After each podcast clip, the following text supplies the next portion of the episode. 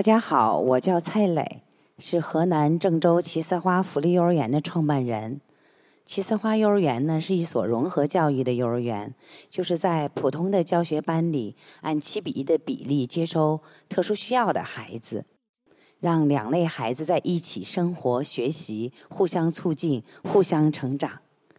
现在的七色花有十二个教学班，有三百五十六名小朋友，其中特殊需要的小朋友有五十名。这五十名特殊需要的小朋友主要是残障的孩子。包括有自闭症的、发育迟缓的、唐氏综合症的、脑损伤的等孩子。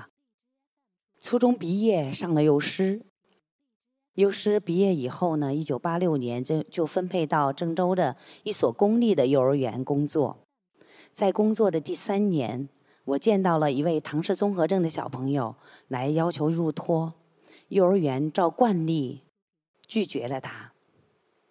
家长的无助和渴望，还有孩子撕心裂肺的叫喊“我上幼儿园”这样的声音，让我心里难受极了。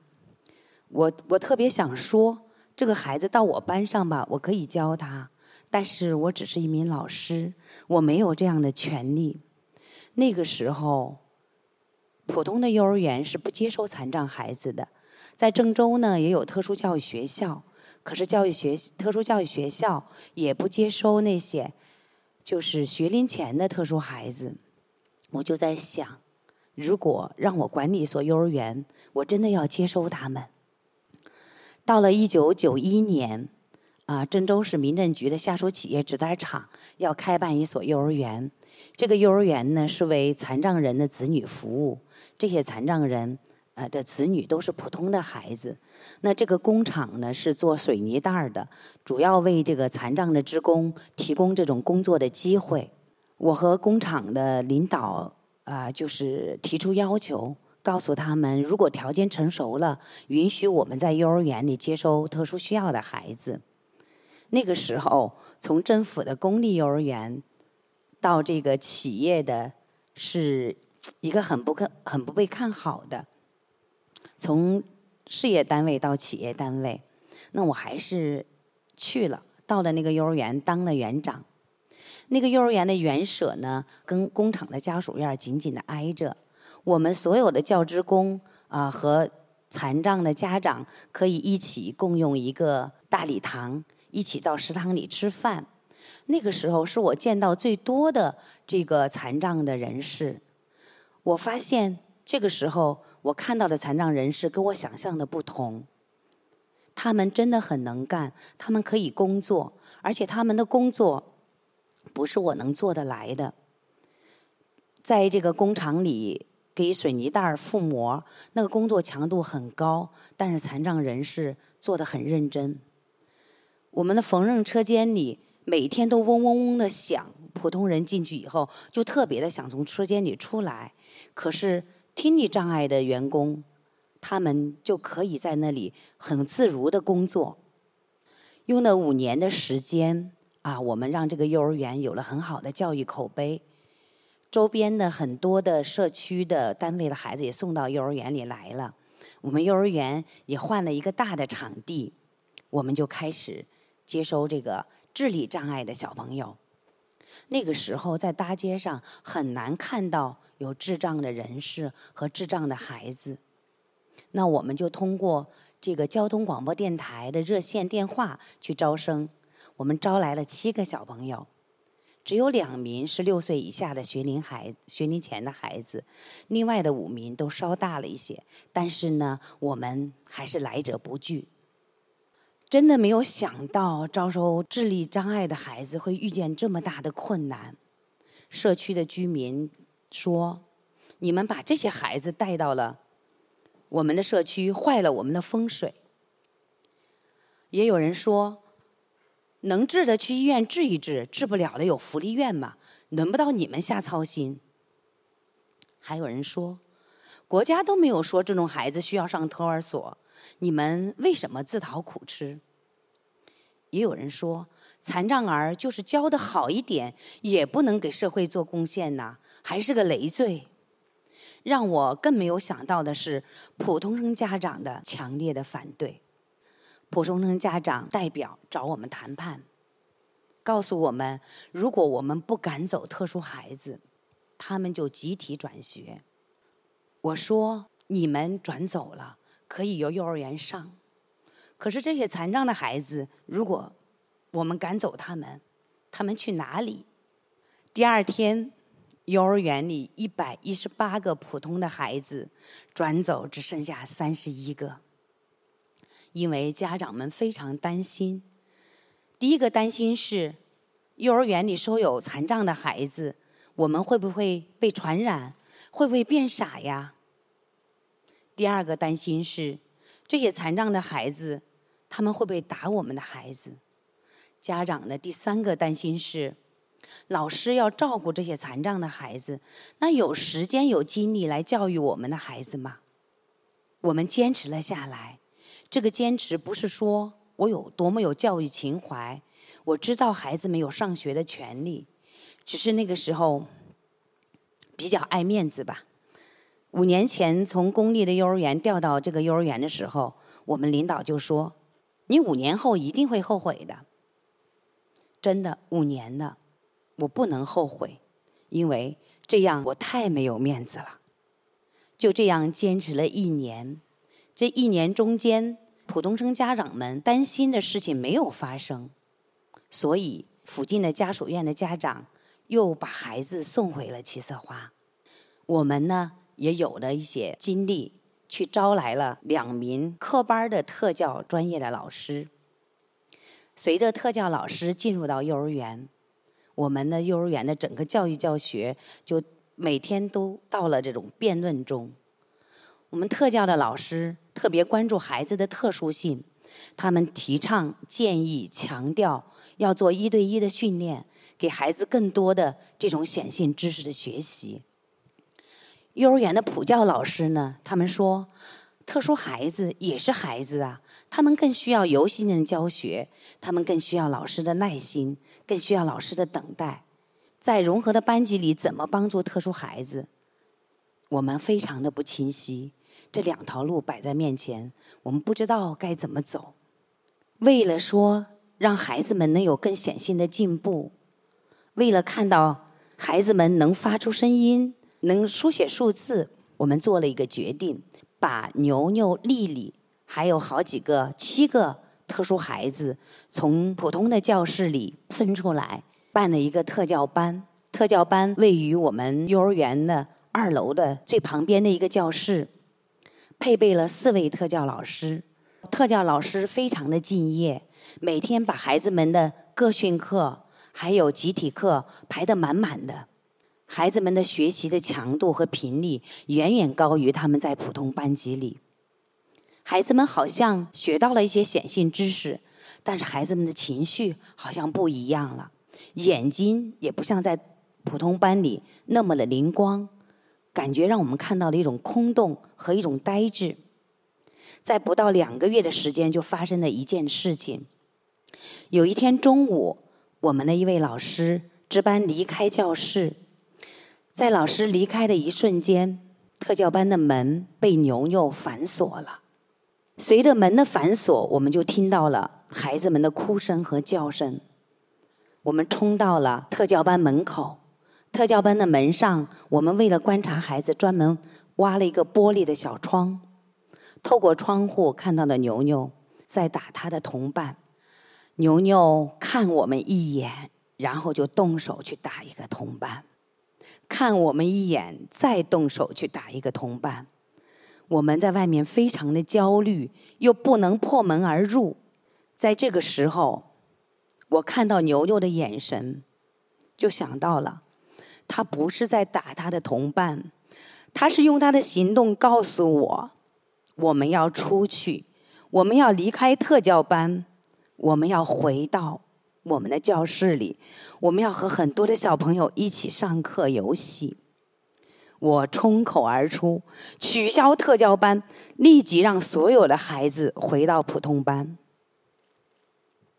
虽然孩子们都回到了普通班，但是普教和特教的这种不确定的专业方法，还是让我们非常的迷茫。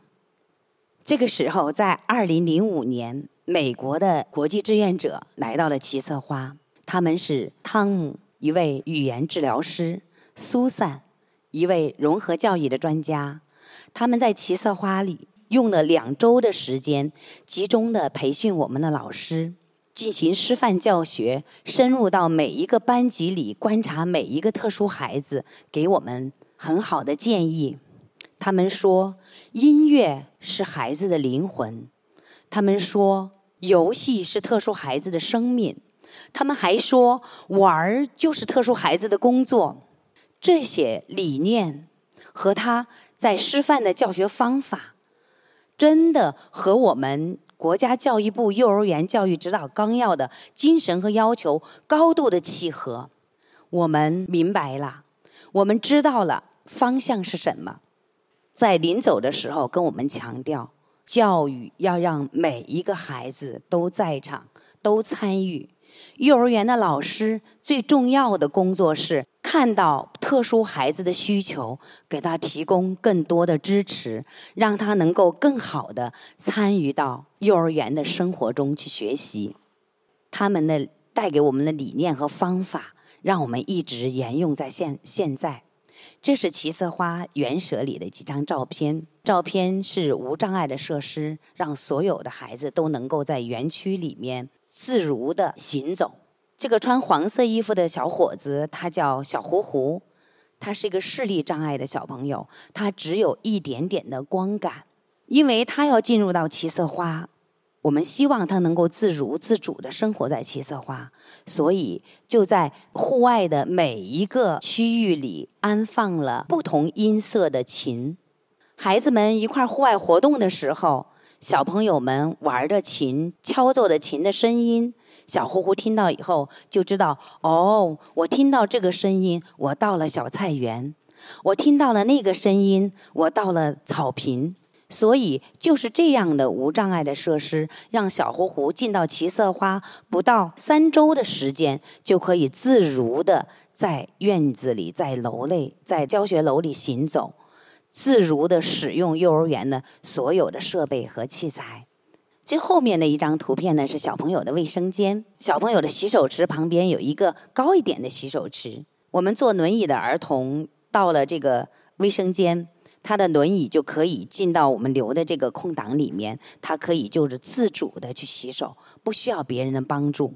另外，我们还会根据孩子们的需求来调整教室的座位和材料。自闭症的孩子和听力障碍的孩子对声音非常的敏感，所以在教育教学活动中，我们会把自闭症的孩子和听力障碍的孩子安排在远离窗户、远离。室内电器像空调啊、消毒机啊，远离他们，让他们能够听力不受干扰。在融合幼儿园里，把康复融入到孩子们的一日生活中。大家可以看到左边的那个小朋友，他坐的百位椅操作这个教具，因为他的困难，让他注意力不容易集中，让他容易有情绪。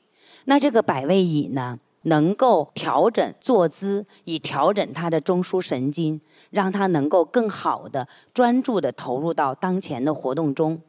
右边的这张照片呢，是一个自闭症的小朋友，他从刚进到幼儿园的时候，就是不能停下来摆动自己的身体，就是动脚、摆动手，到他可以安静的和孩子们在图书区里阅读。那怎么能做到这样呢？就是根据他们的需求，给他提供按摩垫。另外，老师会给他适时的，在他有需要的时候，给他用刷子来满足他的这个感觉的需求。孩子们在老师的教育下，知道了可以这样的帮助自己安静自己。很多的时候，可以自主的啊寻求这样的呃辅具的支持。我们。特殊需要的孩子往往语言都会迟缓，他们的语言理解能力和语言表达能力和普通的小朋友还是很大的差距。那我们的老师就会做这种沟通的图卡。我们看第一张图卡，这个小朋友说：“我听到了喇叭的声音。”第二张图卡，这个小朋友告诉老师和他同伴说：“我要足球。”第三张图卡，这个小朋友在告诉老师：“我看见的小熊玩具。”这种图片的非语言的沟通，是帮助我们的孩子能够主动的、愿意主动的表达，保护孩子们沟通的欲望。在日常的生活教学中，保护孩子们的沟通欲望，真的比他们用语言来表达、表述的学习更重要。孩子们要进到普通的幼儿园，当然我们要开一个新生欢迎会。有一个小朋友叫小叫云溪，啊，她是一个多重障碍的小女孩，四岁了，走路还不稳。大夫说她必须戴着头盔出门。她要来到七色花了，老师就到家里去家访，去录制很多的视频，拍很多的照片，也通过云溪的家长填的很多的资料，看云溪的兴趣、云溪的特长，然后做成 PPT。在云溪来到幼儿园之前，老师首先会告诉小朋友，我们班要来一个新的小朋友了。他叫杨王云溪，他四岁了，他很安静，他很喜欢笑，他喜欢静静的在一个地方看着小朋友，他也喜欢抱着洋娃娃。另外，老师也会告诉小朋友，云溪个子很小，走路不稳。走路的时候呢，特别容易摔跤。然后老师就请小朋友们来讨论：云溪来了，我们可以做什么？小朋友就发现呢，哎呀，我们的洗手池很高，他们就拿来了测量工具，然后到户外找到了户外的大型积木，搬了进来，放到洗手池跟前，这样云溪就可以自主的洗手了。有的小朋友说：“老师，我可以陪云溪一起上卫生间。”有的小朋友说：“老师，我可以拉着云溪的手。”有的小朋友说：“老师，我保护着云溪，不让他摔倒。”其实，这样的新生欢迎会不是云溪他们这样特殊孩子独有的，在七色花，所有的孩子都有新生欢迎会。新的学期开始的时候。普通的小朋友是自己要在小朋友跟前介绍他自己，或者请他的爸爸妈妈来介绍他。那云溪来到了幼儿园，开始了一天的生活。我们老师就根据他一天要做的事情做了这样的流程图。普通的小朋友就会带着云溪一起去看流程图，云溪就知道我一天的生活流程是什么样的，减少他的焦虑。另外，云溪刚到幼儿园的时候不太适应。刚入园的一些步骤，那我们的小朋友就有老师给他们做了这样的图卡，小朋友就告诉云溪：云溪挂衣服，云溪搬椅子，云溪洗手，云溪喝水。这样，云溪在这样的小朋友带领他的这种视觉提示下，就能够很好的在幼儿园生活了。那特殊需要的孩子，因为他有自身的困难，所以他的上厕所、穿衣服啊、做操啊这些活动都会受到影响。照片上的群群是一个脑瘫的孩子，他刚入幼儿园的时候不会站立小便，可是那个时候幼儿园没有一位男教师，可怎么教呢？群群很快的学会了，因为他跟着普通的小朋友一起去卫生间，他自主的模仿了普通小朋友的动作，就学会了站立的小便。除了孩子们自主的模仿学习，我们普通的孩子还会在特殊孩子需要的时候去教授他们去穿衣服、去做操。群群学做操，我们老师费了不少周折，老师耐心的示范教学、分解动作。耐心的画图谱，家长呢也把这个孩子们做操的录像录回去给群群看。可是好久好久，群群都没有学会，而且群群一听到做早操的音乐就非常的紧张，他的肌张力紧张。有一天，他的小伙伴把他教会了。这个小伙伴告诉他：“群群，你可以跟我这样做。”群群就非常开心的跟他一起学习。啊，孩子的眼里呢是没有障碍的。孩子看孩子和我们成人看孩子是完全不同的。这张图片上的圆圆和可可，他们是在幼儿园共同生活了三年，然后一起步入了小学。在幼儿园的时候，有一天，圆圆的妈妈跟我说：“她说，圆圆要过生日了，想请可可去她家过生日。可是圆圆的妈妈不知道可可是谁，圆圆就告诉妈妈说：“就是那个爱扎小辫儿的，穿着花裙子的，画画很好的小朋友啊。”妈妈还是不知道是谁。圆圆说：“哎呀，妈妈，就是那个扎的粉色蝴蝶结的那个小朋友。”圆圆的妈妈明白了，她说的就是可可。在妈妈看到的，可可是一个大运动，啊，比较困难。一个脑瘫的孩子，大运动比较困难，而且呢，口齿不清。但是这一切，圆圆看到只是他同伴的衣服、同伴的花蝴蝶和同伴做的美术作品。这是幼儿园的明星时刻，每一个月。老师会组织所有的小朋友为每一个小朋友来做明星时刻，孩子们会告诉他的伙伴他喜欢他什么，他有什么样的优点，是所有的孩子都能享用的。这小明星开心吗？云溪，我们掌声欢迎欢迎。我们幼儿园有一个课程是明星时刻，每一个小朋友都可以当小明星。今天的小明星是云溪。我喜欢王云溪，我受伤的。他会，他会揉我的脸。我喜欢云溪，我可以骑小车带着他。云溪喜欢帮助别人。我喜欢王云溪，云溪骑车很快。云溪画画很好看，我喜欢跟他一起画画。我们难过的时候，王云溪会陪伴我们。我喜欢王云溪，是因为他坐椅子坐的很端正。其实普通孩子和特殊孩子差别还是蛮大的。虽然有这么好的无障碍的氛围啊，但是呢，呃，这种差别怎么样的教学呢？在七色花啊，我们是会给所有的孩子做评量，评量了以后跟全体的小朋友做计划。普通孩子他们的共性需求比较多，所以就是做一份比较大的计划，然后呢，根据。普通孩子的这个计划和我们特殊孩子的个别化的需求，我们再给特殊孩子做这个个别化的计划，支持孩子们一起学习。比方说，学唱《小娃娃跌倒了》这样一个音乐活动，在这个活动里，孩子有同样的活动，不同的目标。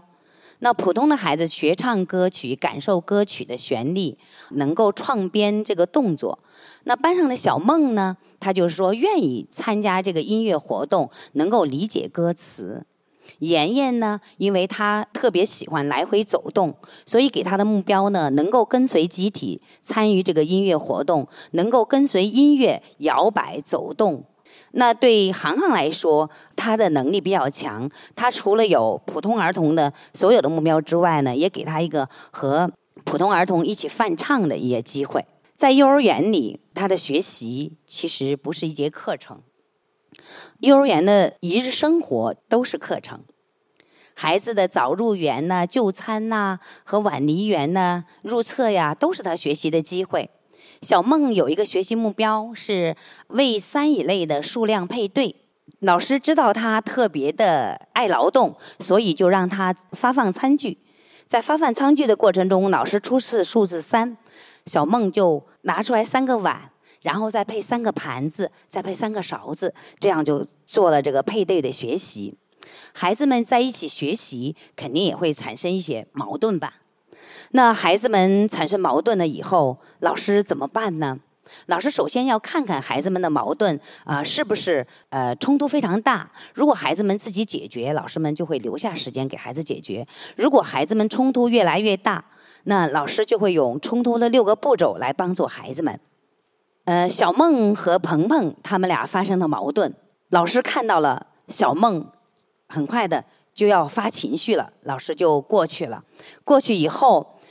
因为小梦的理解能力比较弱，老师就掏出提前在兜里准备的笔和纸，啊，跟小梦来讲解，用冲突的六个步骤来帮助孩子们来解决他的冲突。小海是一个中度自闭症的孩子，有的时候不会表达自己的情绪，有一段时间他连续性的会抓伤小朋友，他抓伤的总是那一个特别愿意帮助他的小女孩豆豆。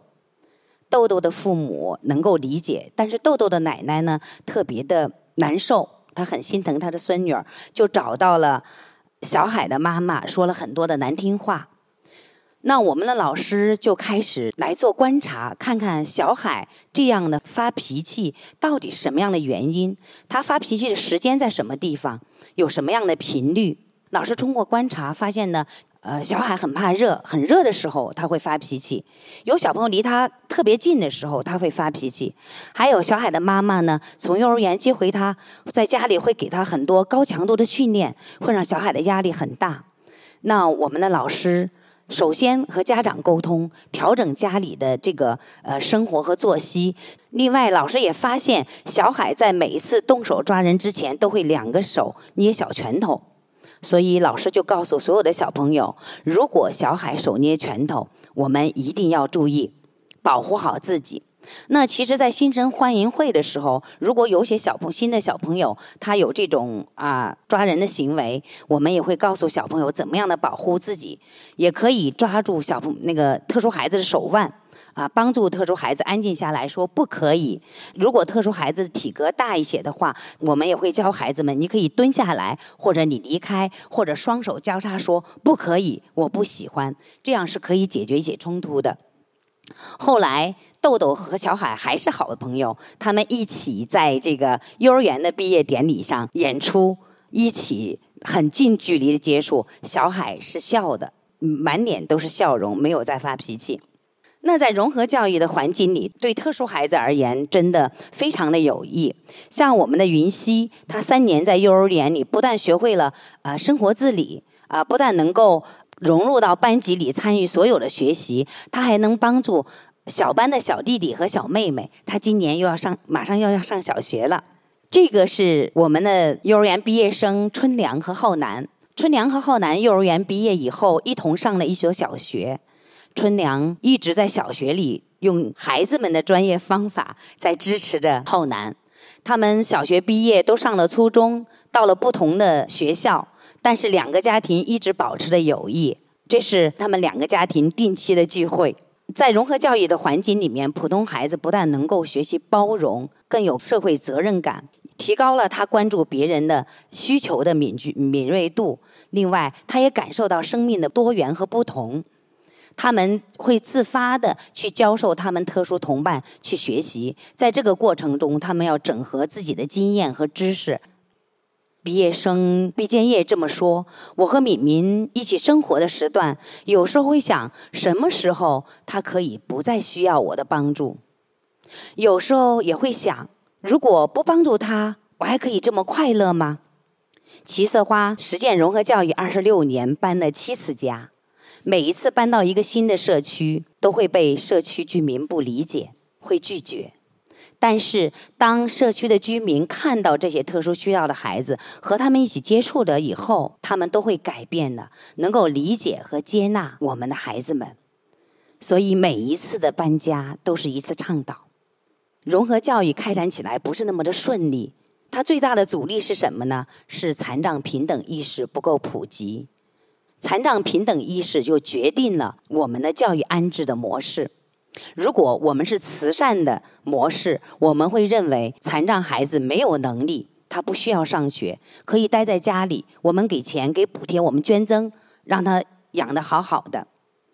那医疗模式下的想法就是说，这些孩子他们需要治疗，他们治好了才能去上学。另外就是社会的模式。社会模式，大家认为残障是个人的身心的障碍。和社会环境相互作用的结果，这个障碍不是残障人本身。相信残障人有潜能，就给孩子更好的教育和就业。一个奇色花真的太小了，帮助不了更多的残障孩子。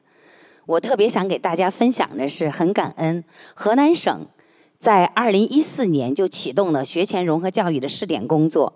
目前，河南省一百八十二所学前融合教育的试点幼儿园已经覆盖了河南省的一百五十八个县市区。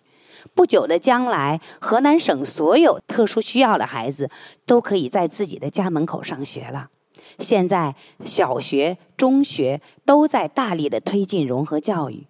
融合教育是一个尊重差异、消除障碍的一个过程。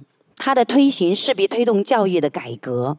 相信不久的将来，所有的孩子都能够接受公平而高质量的教育。谢谢。